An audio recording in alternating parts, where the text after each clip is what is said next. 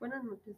En este podcast hablaremos sobre las características que tiene un líder.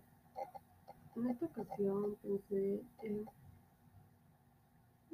el jefe de taller de la vocacional en ese entonces, que se llamaba Gonzalo. Él era jefe de taller de mantenimiento industrial en la vocacional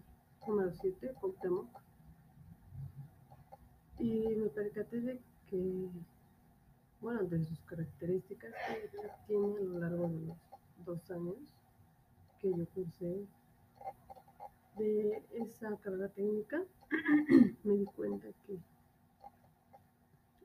sus características eran que era una persona que todos respetaban.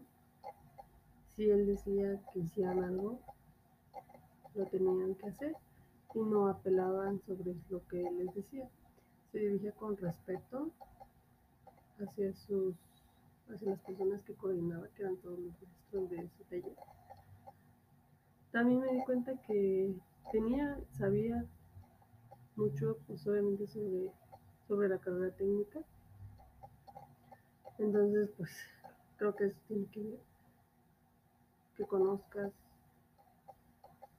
el campo al que estás liderando para que pues con que las personas que coordines te respeten. También otra característica que tenía es que nunca faltaba su trabajo, era puntual.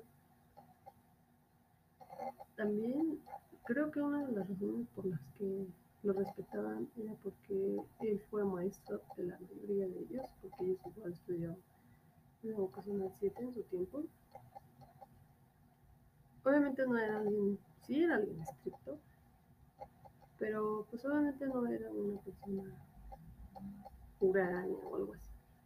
O sea, sí podían convivir entre ellos y todo, pero obviamente cumpliendo los reglamentos